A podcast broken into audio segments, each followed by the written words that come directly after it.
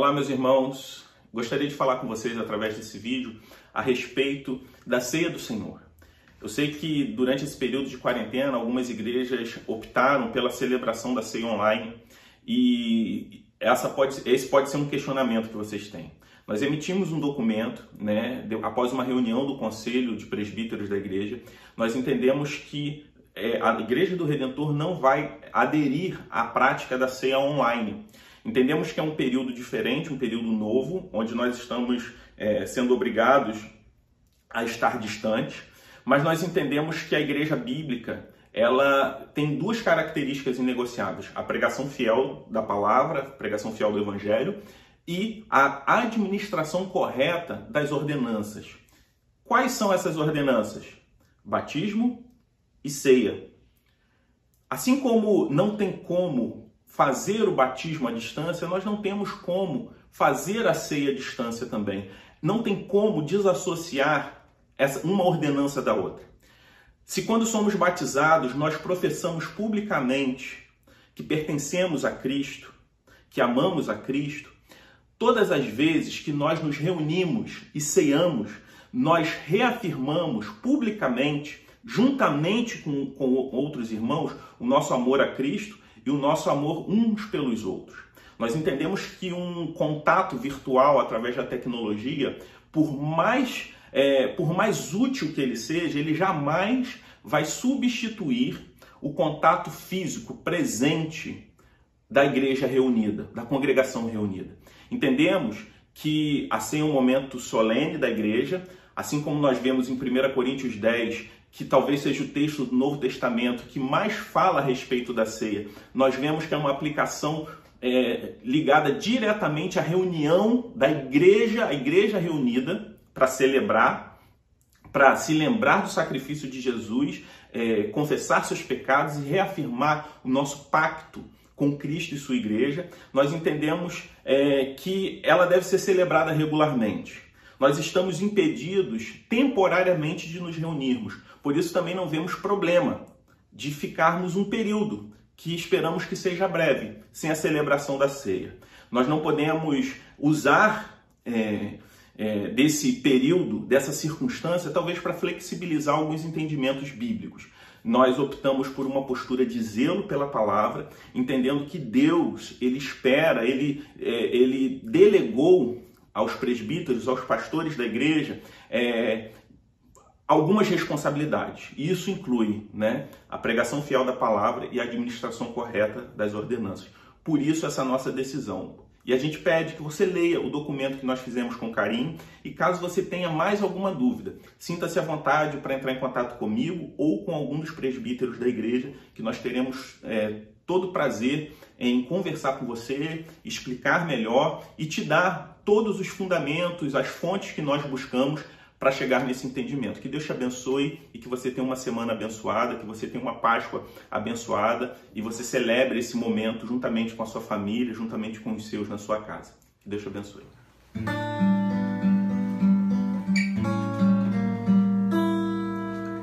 Cristo levou sobre si as nossas dores.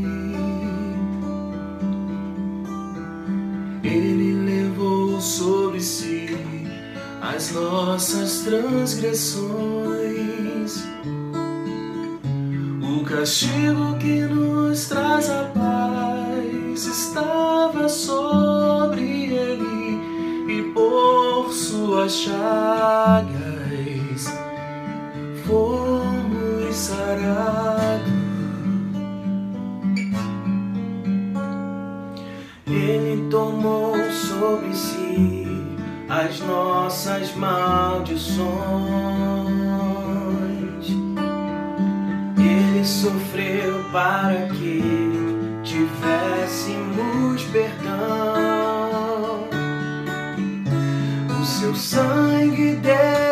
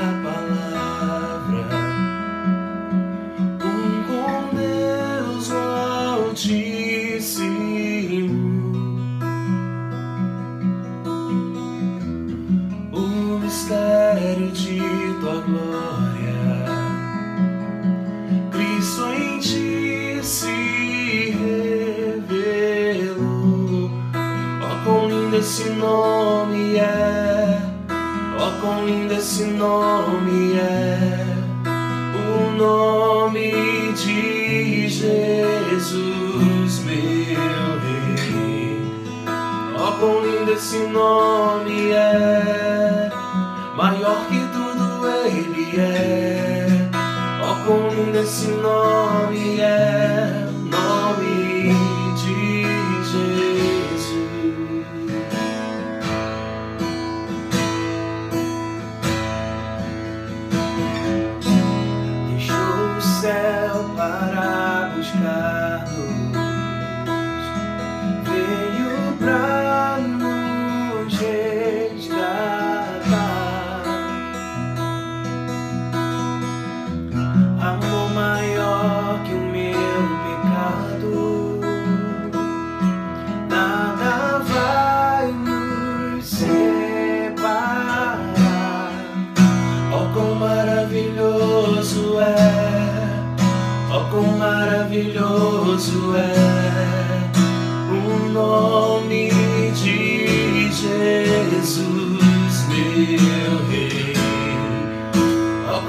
maravilhoso é, maior que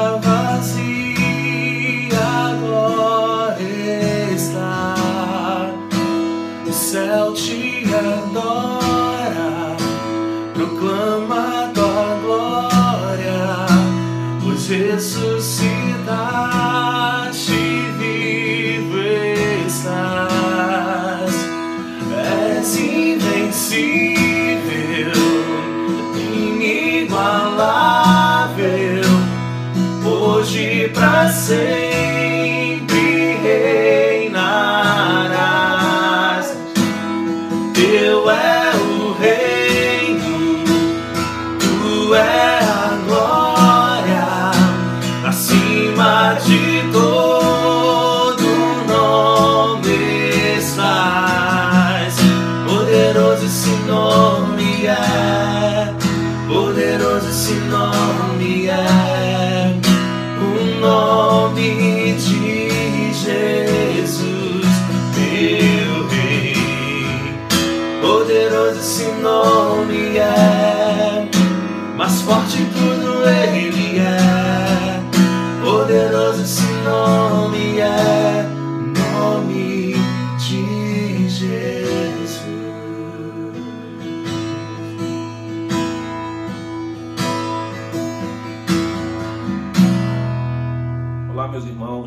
Falar com cada um de vocês nesse domingo tão especial, domingo de Páscoa. Uma Páscoa diferente, uma Páscoa onde nós nos encontramos isolados, nós estamos privados do culto público, privados de nos reunirmos como igreja para celebrar essa data que é tão importante, a data mais importante no calendário cristão. A Páscoa é Cristo e nós celebramos a Cristo nesse momento. Embora a Páscoa signifique, é o momento onde nós relembramos, onde nós celebramos a morte e ressurreição de Cristo, ela não teve origem na morte e ressurreição de Cristo. Ainda no Antigo Testamento foi o momento onde Deus instituiu a Páscoa. Quando nós olhamos para a origem da Páscoa, nós aprendemos sobre o seu significado. O povo de Israel se encontrava em um momento muito difícil da sua história, no momento em que Deus instituiu a Páscoa um momento difícil para eles, assim como nós estamos passando dias difíceis hoje também. E é sobre isso que eu gostaria de falar contigo nesse domingo de Páscoa. Por isso eu te convido a abrir a sua Bíblia no livro de Êxodo, no capítulo 12, do versículo 1 ao versículo 11, onde nós vemos a narrativa do surgimento, da instituição da Páscoa no povo de Israel, com o povo de Israel. Então, abra sua Bíblia, vamos fazer a leitura do texto de Efésios 12, do versículo 1 ao versículo 11, onde a palavra de Deus diz assim: O Senhor disse a Moisés e a Arão no Egito: Este deverá ser o, meu, primeiro mês do ano para vocês. Digam a toda a comunidade de Israel que no décimo dia deste mês, todo homem deverá separar um cordeiro ou um cabrito para sua família, um para cada casa. Se uma família for pequena demais para um animal inteiro, deve dividi-lo com seu vizinho mais próximo, conforme o número de pessoas e conforme o que cada um puder comer. O animal escolhido será macho, de um ano, sem defeito, e pode ser cordeiro ou cabrito. Guardem-no até o décimo quarto dia do mês, quando toda a comunidade de Israel irá sacrificá-lo ao pôr do sol. Passem então um pouco do sangue nas laterais e nas vigas superiores das portas das casas nas quais vocês comerão animal. Naquela mesma noite comerão a carne assada no fogo, com ervas amargas e pão sem fermento. Não comam a carne crua nem cozida em água, mas assada no fogo, cabeça, pernas e vísceras. Não deixem sobrar nada até pela manhã. Caso isso aconteça, queimem o que restar. Ao comerem, estejam prontos para sair, cinto no lugar, sandália nos pés e cajado na mão. Comam apressadamente. Essa é a Páscoa do Senhor. Nós vemos aqui a instituição da Páscoa, o momento na história do povo de Israel onde Deus instituiu a Páscoa. O trecho fala do surgimento dessa celebração e qual era o mundo por trás do povo de Israel nesse texto? Qual era o mundo por trás desse texto? O texto fala do momento onde o povo de Deus estava sendo escravizado no Egito por quatro séculos. E Deus, naquele momento, estava agindo para a libertação do povo através de pragas contra os egípcios, egípcios para liberar o povo de Israel daquela opressão. Deus ele estava falando sobre liberdade para uma geração que não sabia de fato o que era liberdade. Nós estamos falando de 400 anos de escravidão. Eram pessoas, gerações de escravos, pessoas que eram filhas, netas de escravos, que não sabiam na prática o que era liberdade. Deus ele estava falando de algo que só existia no imaginário daquelas pessoas. Deus estava falando de algo concreto que, na verdade, para aquelas pessoas era apenas um conceito. Nós não estamos vivendo exatamente um período igual deles.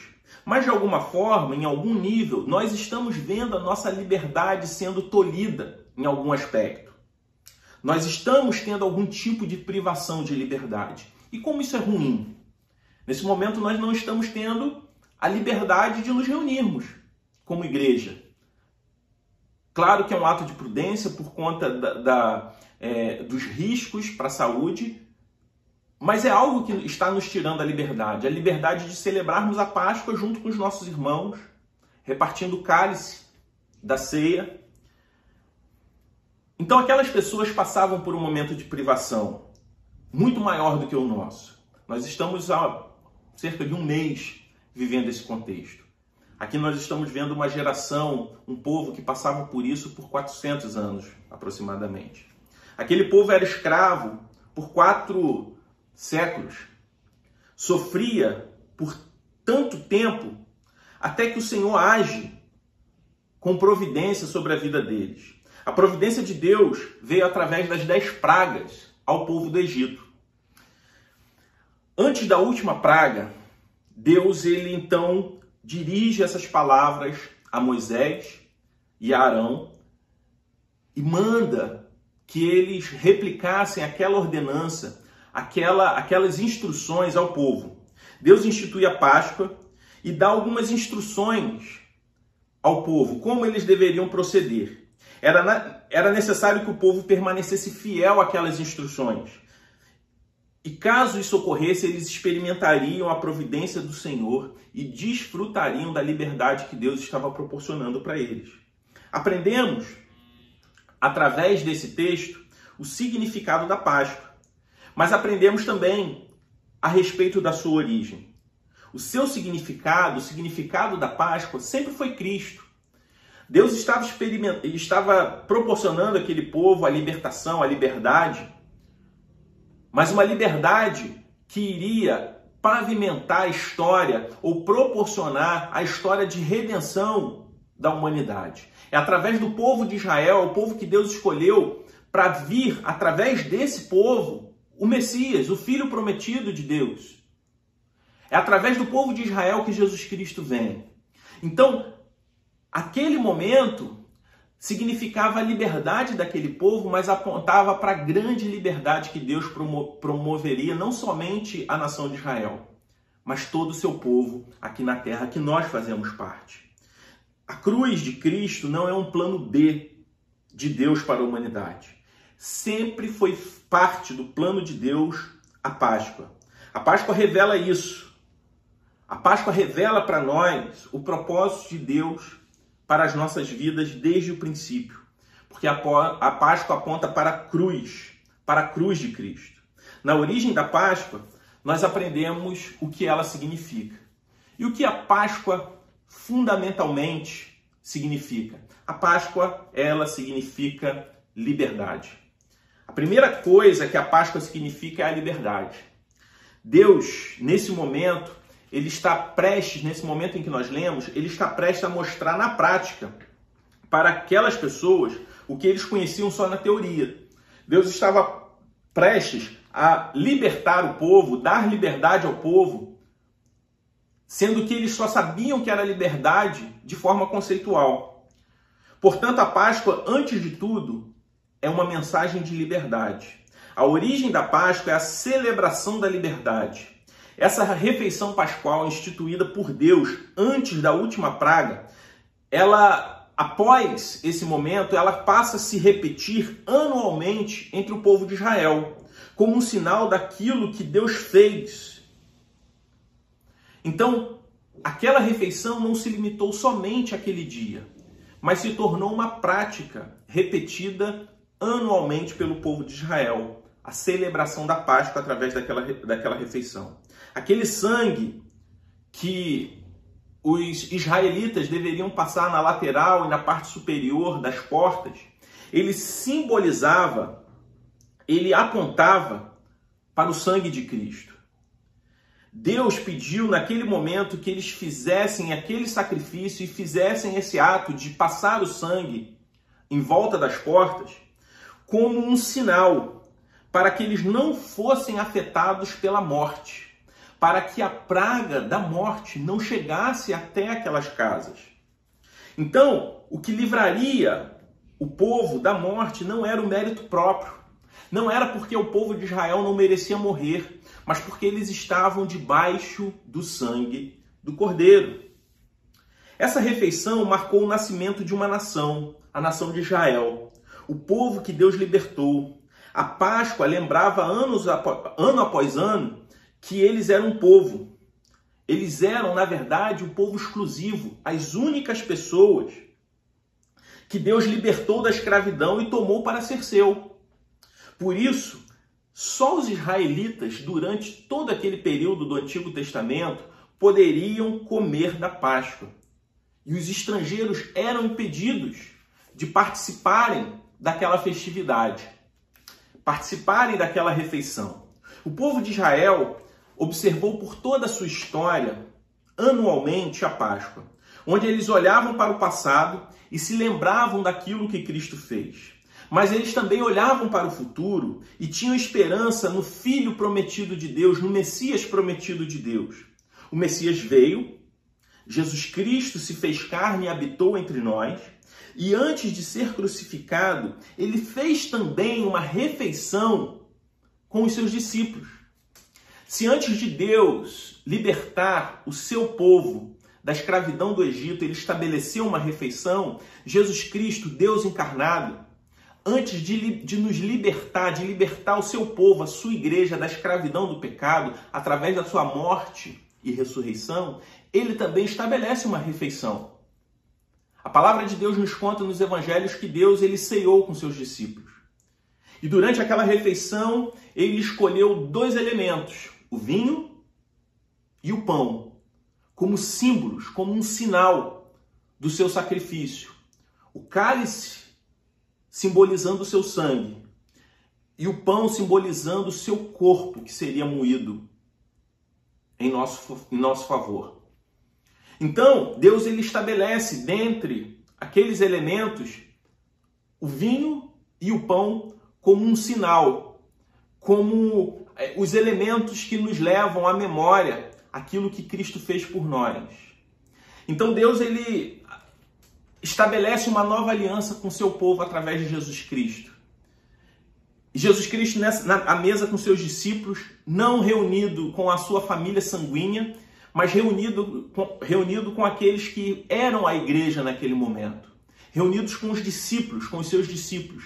Deus ali estava estabelecendo uma nova aliança, não por nacionalidade, não mais como uma nação, não mais como uma família específica, mas com a nova aliança celebrada através daqueles que ele tomou para si para serem seu povo. Por isso nós celebramos a ceia como igreja.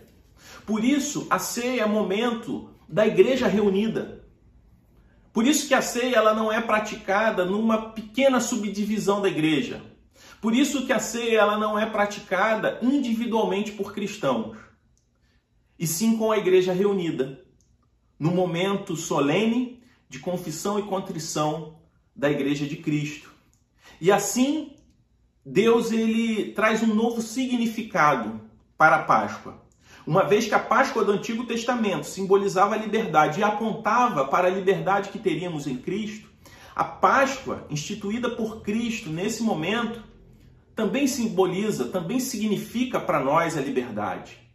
A Páscoa não é um momento vazio, uma simples festa, mas é um momento onde nós nos lembramos, onde nós celebramos aquilo que Deus fez de mais importante pelo seu povo, que foi Jesus Cristo sendo crucificado e ressuscitando para nos dar vida. A Páscoa não aponta só para o passado. Quando nós celebramos a Páscoa, nós é, celebramos aquilo que Cristo fez. Agora, não mais somente os israelitas, mas a família de Deus reunida celebra essa nova aliança. Celebra regularmente quando se reúne. Essa Páscoa que nós lembramos do passado, para o sacrifício que Cristo fez, mas a Páscoa também aponta para o futuro, naquele dia que Deus destruirá de uma vez por todas a morte. Assim como Deus impediu que a morte chegasse ao seu povo lá no Antigo Testamento, através é, da libertação do povo lá do Egito, quando ele é, enviou aquelas dez pragas para libertar o povo, e aquelas pragas que, que apontam para a morte atingiram somente os egípcios, e o povo de Deus foi preservado, Cristo ele também, através do seu sangue, nos libertou da morte. através do seu sangue, através do seu sacrifício, também nos poupou da morte. A Páscoa faz os nossos corações saltarem de alegria, porque nós reconhecemos o que o Senhor fez por mim e por você na cruz, quando Ele me libertou do meu pecado. Eu olho também para o futuro. Eu olho para a promessa de que Cristo vai voltar para nos buscar e nos libertar de todo o mal. A Páscoa me faz olhar para o passado, me lembra daquilo que Cristo fez, me faz olhar para o futuro e me lembrar da promessa de que ele vai voltar. Mas a Páscoa também, ao mesmo tempo, me faz olhar para mim mesmo. Quando nós celebramos a Páscoa, nós olhamos para a cruz, olhamos adiante para o reino que está por vir, mas olhamos para dentro de nós. A Páscoa nos anuncia que a nossa culpa foi removida e que a nossa dívida ela já foi paga por Cristo. E que a nossa punição pelos nossos pecados foi consumada. E que os nossos pecados foram perdoados por Deus e também esquecidos. Na Páscoa, Deus ordena que o povo se alimentasse de um cordeiro, lá no Antigo Testamento. Deus ordenou que o povo se alimentasse de um cordeiro.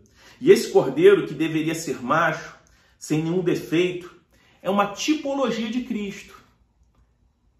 O homem perfeito, sem mancha alguma, sem nenhum pecado. O Cordeiro Pascal aponta para Jesus Cristo, que é o Cordeiro de Deus que tira o pecado do mundo.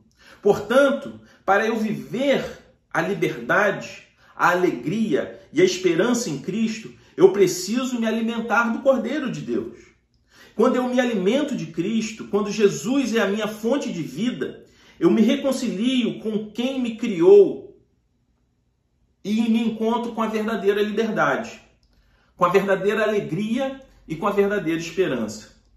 O sangue do Cordeiro, no passado, ele foi passado é, ao redor das portas, nas laterais e na parte superior para que aquele povo não fosse morto, não fosse atingido pela morte. O sangue aspergido nos umbrais da porta liber, libertava o povo, livrava o povo da praga da morte. E Cristo hoje nos cobre também com seu sangue. Da mesma forma que o povo não era morto porque estavam debaixo do sangue do Cordeiro, e não porque eles não mereciam, não porque eles eram bons demais, nós também hoje celebramos na Páscoa que nós não somos mortos, não estamos condenados à morte eterna, porque também estamos de igual forma debaixo do sangue do Cordeiro. O sangue do Cordeiro nos cobre. Não é por causa do meu mérito, não é por causa da minha boa reputação, da minha boa reputação, não é por conta daquilo que eu faço, mas por conta daquilo que Cristo fez. É o sangue de Cristo que me garante a verdadeira liberdade. Nós não merecemos a morte, nós, ou melhor, nós não seremos mortos, nós não experimentaremos da morte eterna, não por causa do nosso mérito, mas porque estamos debaixo do sangue de Cristo, debaixo do sangue do Cordeiro de Deus. Não é a nossa conduta ética, não é a nossa moral, não é o nosso exemplo como pai, como mãe, como empregado, como filho, como patrão, como cidadão, mas a marca do Cordeiro que vai nos livrar da pior das mortes, que é a morte eterna. A Páscoa é Cristo e nele nós temos liberdade. Nele nós temos verdadeira alegria. Nele nós temos verdadeira esperança. Portanto, esse domingo é um domingo de celebração. Mesmo que você tenha muitos motivos para lamentar diante do cenário que nós nos encontramos, diante dessa pandemia, diante desse, é, desse momento de angústia, de sofrimento, de incertezas. Nós entendemos que nós temos hoje motivos para sorrir, para celebrar a Deus, porque o maior dos problemas já foi resolvido. O significado do dia de hoje é a ressurreição é a garantia que eu e você, mesmo que a gente passe por todo tipo de sofrimento nesse mundo, mesmo que a doença, mesmo que a crise atinja a sua vida e a sua casa, o maior dos problemas, a maior praga já foi anulada sobre a minha vida e sobre a sua vida, que estamos debaixo do sangue do Cordeiro. Por isso eu te convido nessa noite a reafirmar a sua fé em Jesus Cristo e se alegrar com Ele, a considerar todos os outros problemas que você possa estar atravessando como problemas de segunda importância. Porque aquilo que é mais importante é o fato de que Jesus Cristo morreu e no terceiro dia ele ressuscitou. E é por isso que nós estamos aqui. E é por isso que nós vivemos na esperança de que um dia ele vai retornar e que nós viveremos eternamente com ele, livre de toda praga, de toda doença, de toda injustiça, de todo problema, de todo caos. Eu convido você também, que talvez esteja me assistindo, que nunca tenha escutado a mensagem do Evangelho, a se entregar completamente a Cristo, entendendo que o Senhor Jesus ele morreu na cruz para nos livrar da morte, que o sangue de Cristo nos cobre de todo mal, perdoa os nossos pecados e apaga a nossa dívida. Eu gostaria de convidar você a orar agora, a fazer essa oração comigo nesse momento. Pai querido, nós te agradecemos, Senhor Deus, por esse dia, o dia onde nós celebramos a Páscoa, a morte e ressurreição de Cristo. Foi num domingo como esse que o seu filho ressuscitou, que ele venceu de uma vez por todas a morte. E nós estamos alegres por isso.